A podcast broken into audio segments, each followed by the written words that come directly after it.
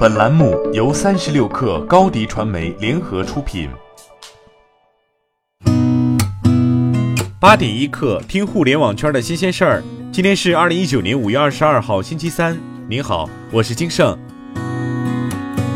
首先来关注腾讯。腾讯全球生态大会上，腾讯方面宣布，下半年将重点推出 QQ 群开放平台和 QQ 小游戏中心，拿出十亿流量对小游戏进行推广和分发，目标是达到十亿商业化分成，推出智慧城市方案未来城市 WeCity，通过微信小程序等应用进行数字政务、城市治理等方案的落地。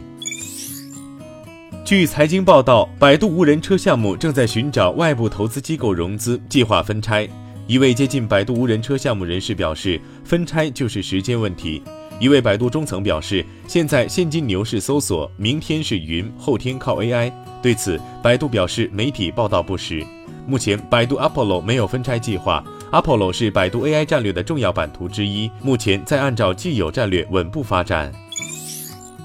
网易支付宣布跨境收款平台收结汇业务昨天正式上线。网易支付隶属网易集团下的网易金融，是网易集团旗下的持牌第三方支付平台。二零零九年二月正式运营，起初为网易生态内部的游戏、电商、金融等业务提供业务支持，而后发展成为综合性支付平台。目前，网易跨境收款最快一秒提现到账，封顶费率百分之零点七，并支持提前锁汇，在结汇方面优于中行汇率。收款业务上线后，网易跨境支付业务分为两部分：收结汇和购付汇，能够满足跨境电商出口加进口的资金全链路服务需求。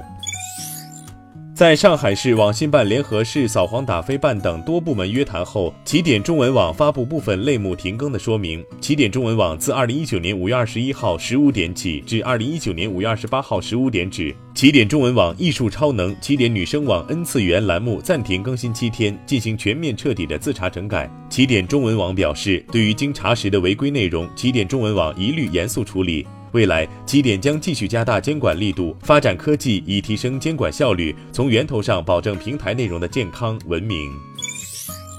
交通部网站消息，北京市交通委正在开展为期一个月的互联网租赁自行车专项治理行动，行动关注自行车乱停乱放、违规投放、破损废弃车辆不及时回收三类问题，全市已回收破损废弃车辆两万多辆，整改问题点位一千二百多个，待清理车辆超过三万辆。对于尼泊尔禁止境内用微信支付和支付宝相关报道，蚂蚁金融回应称，支付宝在境外开展业务一贯遵循当地法律法规。我们也呼吁广大用户根据支付宝收钱码协议的约定规范使用条码支付服务。对于部分用户将境内二维码在境外使用的现象，支付宝已采取措施加强防范，并起到一定效果。对于违规使用服务者，保留追究的权利。此外，目前支付宝在尼泊尔的跨境游业务开展正常。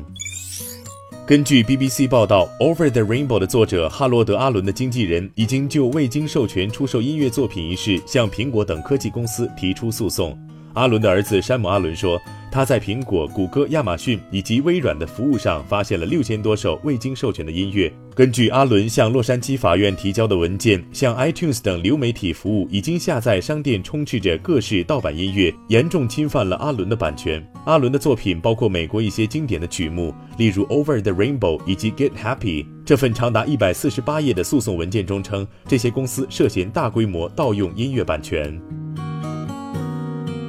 八点一刻，今日言论：美团点评高级副总裁王慧文说，跟商家合作时，互联网公司对零售认知很差，有很多误解；反过来，零售公司或者是商家对互联网也有很多误解。商家总想要技术跟流量，但王慧文认为，线上流量跟线下流量差别非常大，因为互联网的流量更偏行商而不是做商。过去以做商经营的商家非常难以理解互联网行商流量的特征，所以导致同样的方法转化率发生巨大的变化。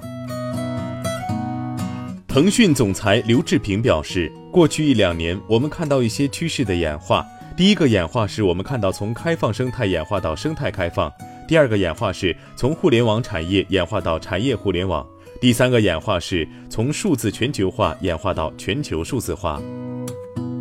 好，今天咱们就先聊到这儿。责编：彦东，我是金盛，八点一刻，咱们明天见。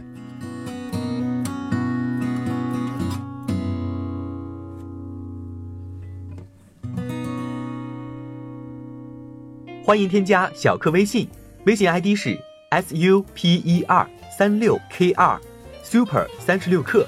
加入我们的课友群，一起交流成长吧。